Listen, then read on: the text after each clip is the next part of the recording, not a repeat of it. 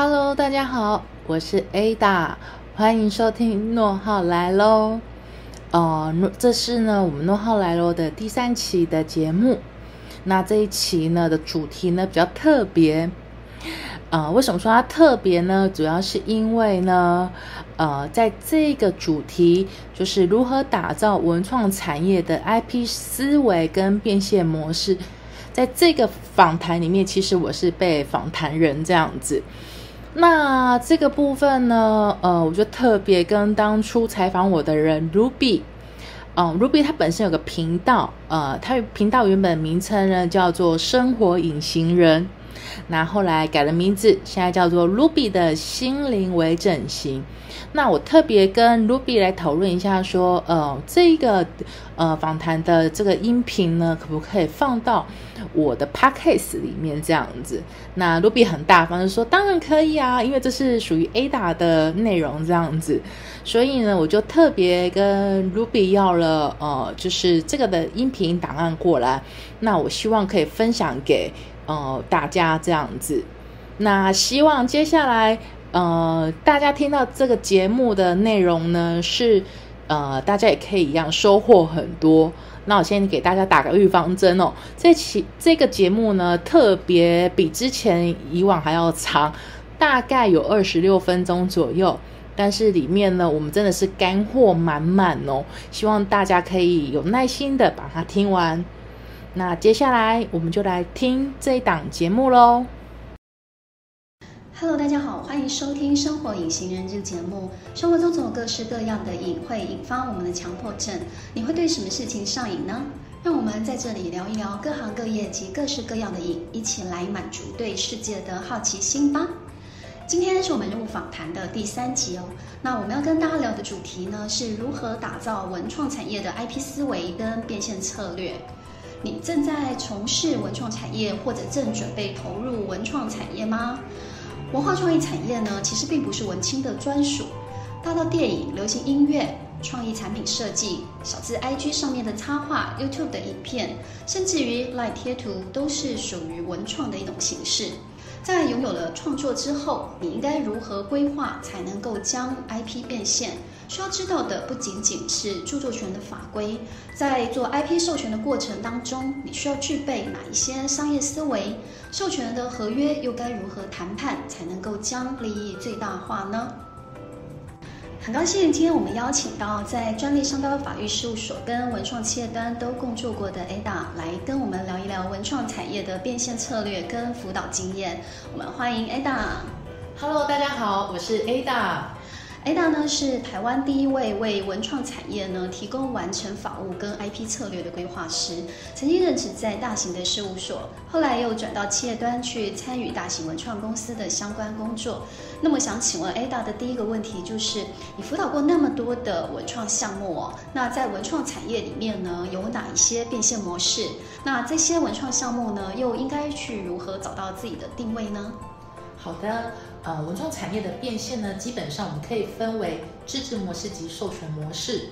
那自制模式呢，指的是说，呃，自己来创作、自己生产产品、自己推广销售，都是由自己一条龙的方式来处理。那这部分呢，最具代表性的 IP 呢，呃，我们可以想得到的是霹雳布袋戏。那么授权模式呢，指的是将智慧财产权授权给他人，进行生产产品、推广销售。那这边呢，我们可以想得到的呢，呃，比较代表性的 IP，像是是说，呃，三丽鸥的 Hello Kitty，或者是迪士尼的这些大 IP。在文创产业里面呢，最重要的内容是有没有原创性、独特性，以及最重要的是有没有市场性。那简单的来说呢，如果一个有原创性及独特性的 IP，但是没有市场性，也无法创造出这个 IP 的价值啊。那就会像是呃曲高和寡，甚至到孤芳自赏这样的情况。那因此呢，找到 IP 自己的定位是非常重要的。呃，举个例子来说，这个 IP 呢是要让哪些受众群可以喜欢？那么这个受众群呢是否可以产生粘着度？那他们是否愿意花钱？那这些呢都必须要针对每个 IP 不同的特性，然后呢我们必须来深入的分析以及了解。呃，在先前的文博会啊，里面有许多的台湾本土的品牌。可是呢，原创的设计却非常的雷同。呃，像例如都会用呃小狗来做创作的发想，那创作出来的狗公品种呢，呃，也是近似甚至到相同的。例如像是说用哈士奇啊、法斗啊这些狗狗的品种，那么创作出来的同呃内容呢，就会同质性就会非常非常非常的高。那这样就会产生我们前面所说的问题。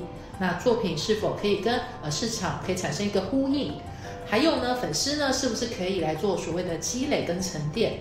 那以及粉丝是否可以产生呃粘着度，甚至到高度的粘着度？那并且呢，我们也要看说，哎，是否可以有转化变现的能力这样子。嗯，所以独特性对于市场的考量真的是一个蛮重要的点哦。因为独特性呢，它会决定于购买的族群是谁，那么该如何去经营这个族群？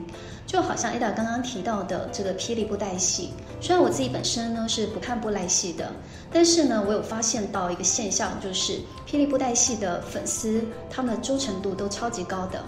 看到霹雳布袋戏的粉丝在买周边商品的时候，真的是完全都不手软的。所以从霹雳布袋戏这个案例呢，我们就可以知道，其实独特性呢，真的是决定市场一个很重要的点了。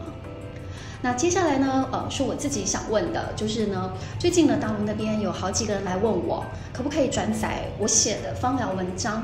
所以呢，我想顺道问 Ada，就是现在呢，在 YouTube 上面呢，有很多的所谓的说书人，那也有人经营部落格。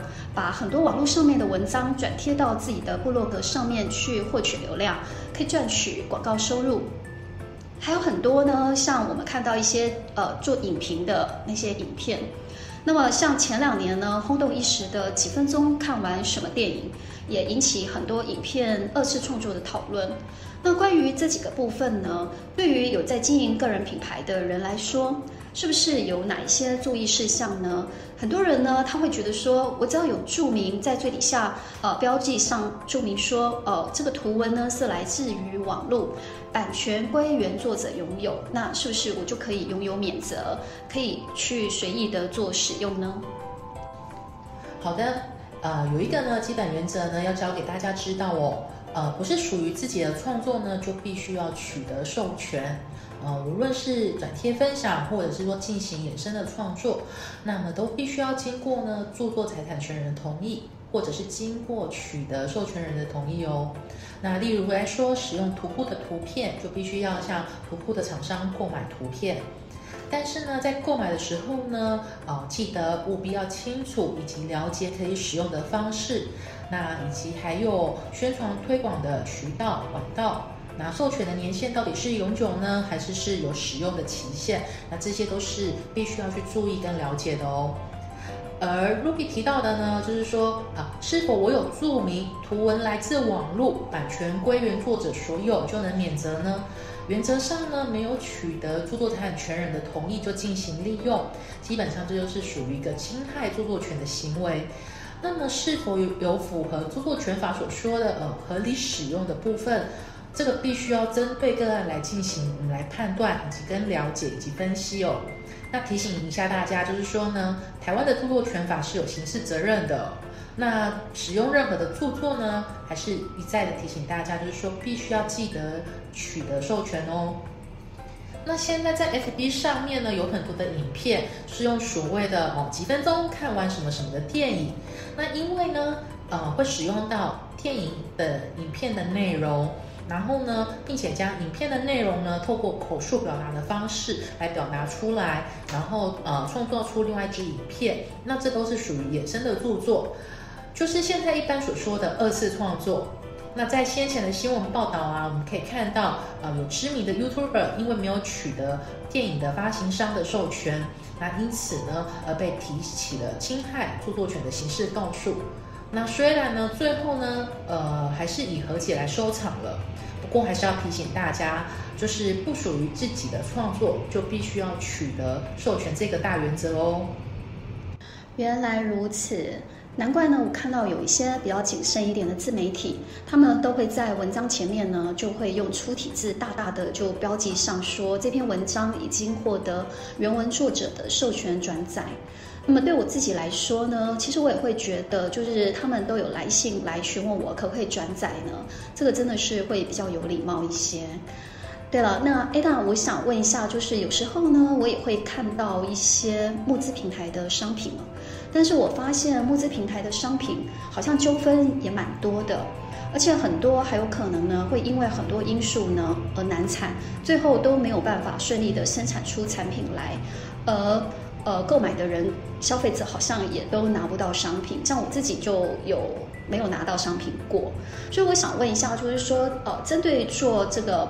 呃，文创产业的人来说，如果他已经有设计完稿，那么他想要去做这种群众的商品募资，他在商标跟商品募资的阶段呢，他需要有哪些准备工作？还有应该要注意哪一些法规呢？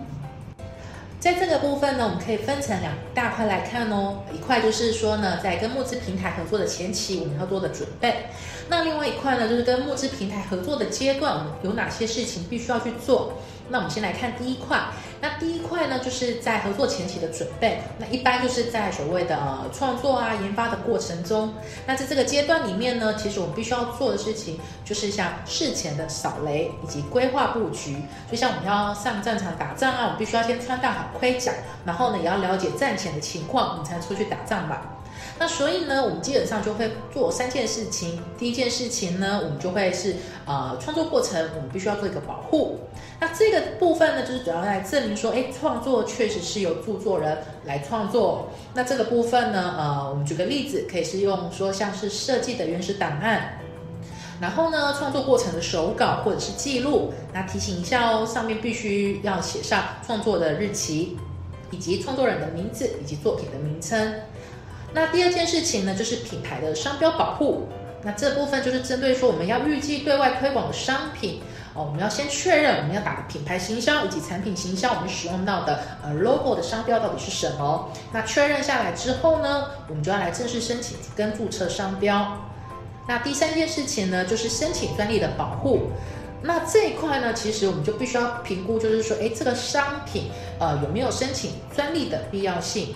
那除此之外呢，我们也必须要确认说，哎，我们的商品到底有没有去侵权到别人的专利权这样子。所以呢，这三件事情就会是在呃跟募资平台前期合作，我们要准备的阶段要做的三件事。好，那我们接下来呢，第二块呢就是跟募资平台合作的阶段。那在这个合作阶段里面呢，其实呢，我们必须要先了解整个募资的流程。然后呢，从这个募资流程的这个商业模式中呢，逐一跟呃募资平台确认我们双方彼此的合作的商业条件。那我们拿呃一个公仔作为募资商品呃来做例子好了。那像这个部分呢，我们可能就必须要了解到说，哎，我们双方的授权年限到底是多久？那授权的区域是在哪里？啊，然后呢？哎，授权金跟呃分润啊，结账的方式到底是怎么样？那最重要就是说，哎，每个募资阶段我们要做的事情到底是有哪些啊？举个例子来说，呃，例如说，哎，可能要达到多少人，我们就可以进行开模；那达到多少人，我们就可以进行呃商品的生产。所以呢，这个部分就会是在于是呃我们跟募资平台合作的阶段，我们必须要去确认跟了解的事情哦。哇，这么多的细节，那都是由 Ada 像你这样的角色来负责规划跟把关的吗？对啊，呃，这个部分呢，我们就会来协助客户来做规划，以及做这些的内容的讨论跟把关这样子。嗯，那除了侵权的事件之外呢，在文创产业里面比较容易碰到的法务问题还有哪一些呢？文创产业呢，其实最容易碰到的问题呢，呃，可以分为三块，呃，就是智慧产权的管理、智慧财产权的授权，以及怎么样去做维权这样子。那我们先讲第一块哦，智慧财产权的管理呢，我们可以再细分为三个部分，一个部分就是管理，再就是保护，再就是应用。那在管理的部分呢，基本上我们就会先确认说，哎，我们到底拥有哪些智慧财产权呢？那在这个部分呢，基本上我们就会做一个呃智慧财产权的一个明细的清单，然后来方便我们来做确认这样子。那在保护的部分呢，呃，像是说哦，著作权呢就会着重在于是说，哎，我们怎样保护啊，在创作过程里面，然后帮方面可以证明说，哎，这个著作权确实是我们呃著作权人拥有的这样子。那我们对外的部分呢，基本上我们就会用，例如说像呃智慧产权声明，以及做呃那个著作权的标示，然后来做这一块的一个保护这样。那第三个部分就是属于应用的部分。那应用的部分呢，它就会涉及到说，哎，那日后的，例如说，哎，授权怎么样来提供一个最佳的授权方案？那授权方案可以给的刚刚好，不会太大，也不会太小。因为如果太大的话，可能以后会日后的呃合作的商业发展机会可能会受到影响。那如果给的太小的话呢，也有可能会影响到被授权人的利用跟推广这样子。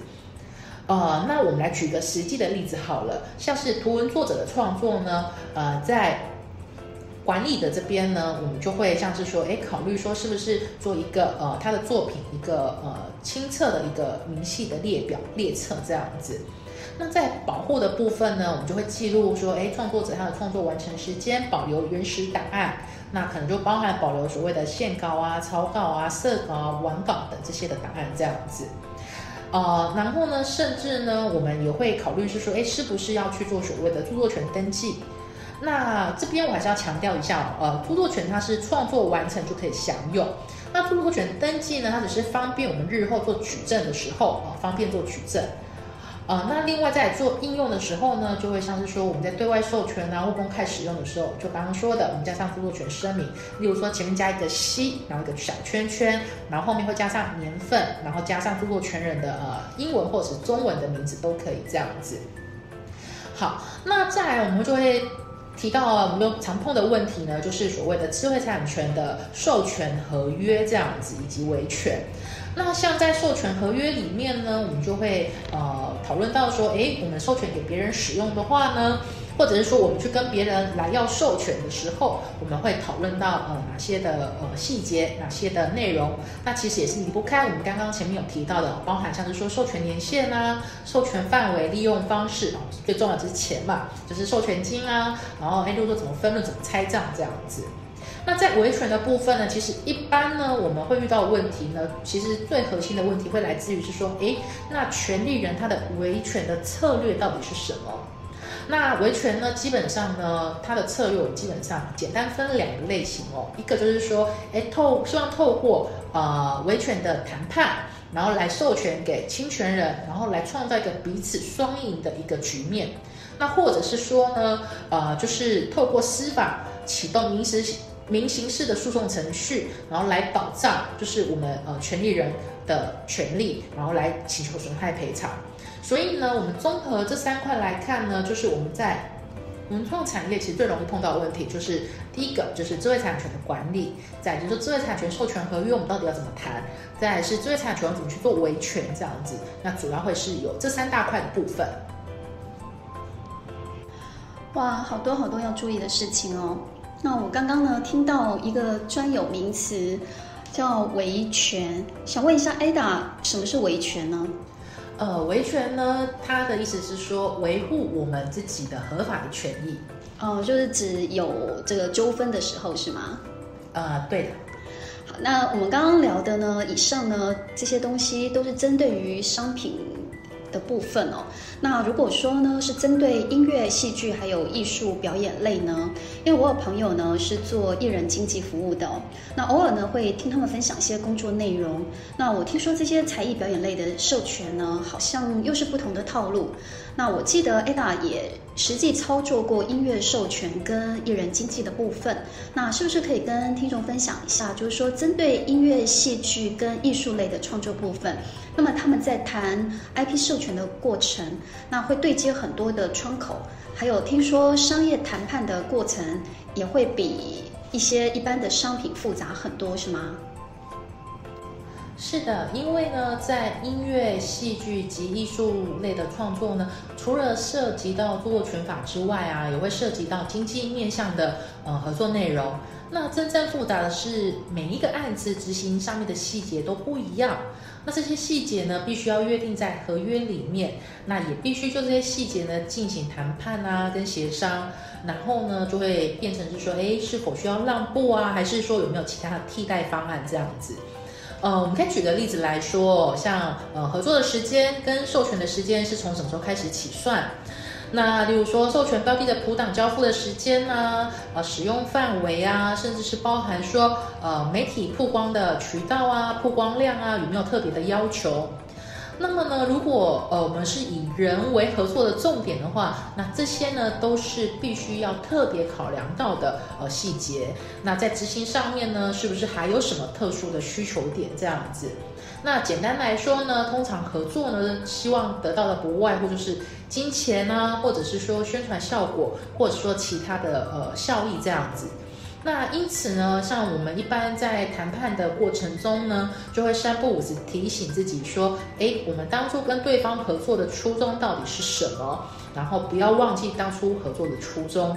那以戏剧、音乐、艺术类创作来说呢，呃，如果说呃我们合作的对象是一个人的话，而且还是一个新人，那我们一般呢就会顾及希望说，哎，那新人可以多一些宣传效益，然后以宣传效益为主轴。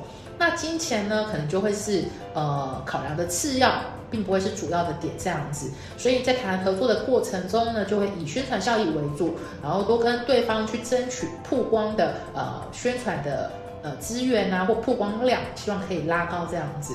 所以大概会是这样的情况。嗯，果然牵扯到人的问题呢，复杂度就会变得很高。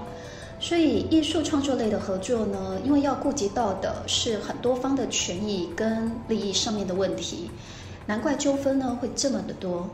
那想当然，如果呢牵扯到了海外市场呢，我想复杂度呢大概又会更高了。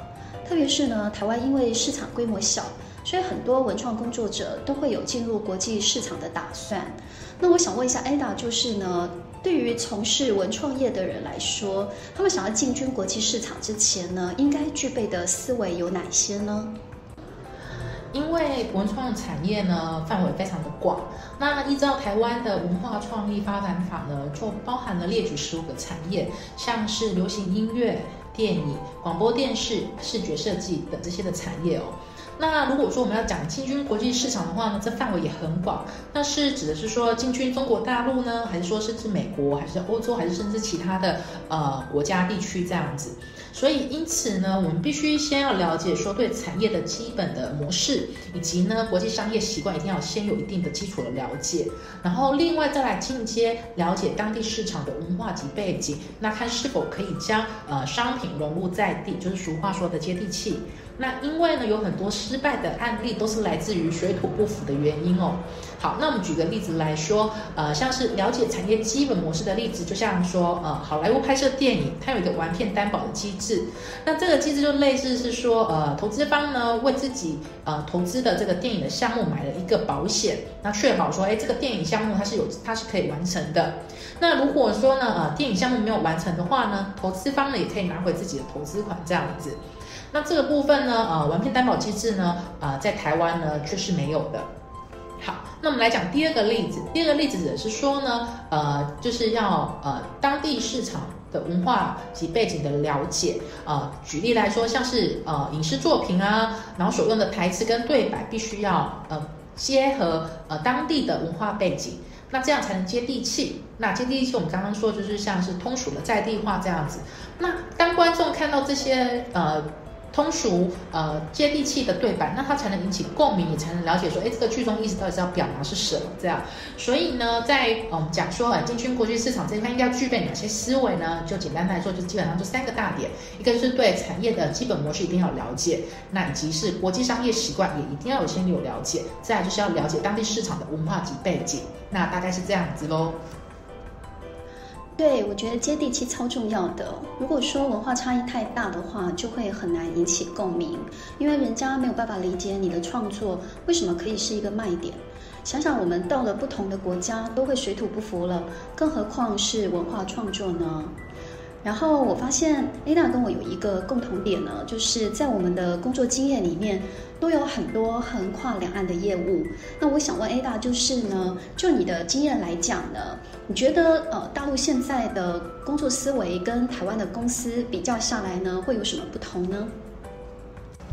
还没有去大陆之前呢，我的工作思维会比较偏向什么都要做好准备，那确定可以十拿九稳再出手。嗯，现在我经过大陆工作的历练之后呢，让我学习到说，呃，凡事呢真的没有什么叫做准备好的时候。那等所谓的准备好，呃，那机会就已经就是错过了。但是呢，做事情也不能为了求快就把事情做得粗糙。嗯，我现在处理事情的方式呢，就会是锁定目标后，那评估判断大概有五六成把握，就出手先去做了。那我们就会在边做边调整，边修正。那也增加了灵活弹性，那也可以应变，也避免说呃没有跟实际情况对齐的情况发生。是的，这一点呢，其实我也蛮有感受的。因为大陆人做事情呢，他是觉得你实际上去做了，遇到了问题呢，才是真正的问题。但你没做之前呢，你想什么问题呢？其实他觉得这些都是你想出来的，所以他认为你想多了也只是浪费时间。只有去做呢，才具有真正的建设性。所以我觉得这也是蛮值得我们去借鉴的一个点。那最后最后呢，我想问 A 大的就是呢，现在 AI 人工智慧的发展已经相当成熟了。那市场上呢也有很多 AI 创作的作品，我听说过有 AI 写的书，然后有 AI 画的画。那么关于这个 AI 创作的作品这个部分呢，想问 A 大就是在这个部分呢，相关的智慧财产权领域又是怎么去做规范跟保障的呢？其实呢，在著作权法上面呢，必须是人才能来创作。那这边的人呢，指的是法律上面的人，就是自然人跟法人。那么呢，AI 呢，它并不是人，而是呢，人透过 AI 来作为工具来进行创作。那 AI 呢，也是透过人类的大数据汇集而成的人工智慧。那也不是说真正的所谓的人来创作。那在目前呢，实物上面的见解呢，也只有认为人才能作为著作权人哦。我来举另外一个例子，像是猩猩啊、大象啊，或者像是小狗啊来创作。那因为呢，猩猩啊、大象啊，甚至到小狗都是民法上面的物，并不是法律上面指的说呃自然人跟法人，所以呢，他们创作的呃作品呢就不会受到著作权法的保护。那么如果说要来申请呢，呃商标啊、专利啊，也都必须要由人才能来申请哦。啊，说到猩猩跟大象，我忽然想到，那现在网络上呢也有很多以自己家的猫猫狗狗呢当做题材创作出来的影片。那这些影片呢，甚至于都比很多的网红呢还要受欢迎。那我想问 Ada，就是说像这种以自己家里的宠物呢当做呃创作的题材，那他创作出来的影片呢，这个著作权的部分呢，是不是也只有宠物的主人会受到保障呢？呃，应该要这么说，理论上面呢。呃，是这样子没有错，可是呢，我们还是要做实际个案的情况来做判断。嗯，所以就是说，还是会有每个个案不同的情况，对吧？是的，今天真的讲了很多的知识，哎，也很谢谢 Ada 来跟我们分享这么多实物操作的经验跟专业知识。那么，在这个人人都可以是自媒体的时代，我们在网络上的一言一行都可能拥有变现的潜力。谁知道明天你会不会就突然爆红了呢？可是有这些基本的认知之后，可以避免掉很多不必要的纠纷。我们今天访谈就到这边结束喽，很谢谢你的收听，我们下一次再见喽。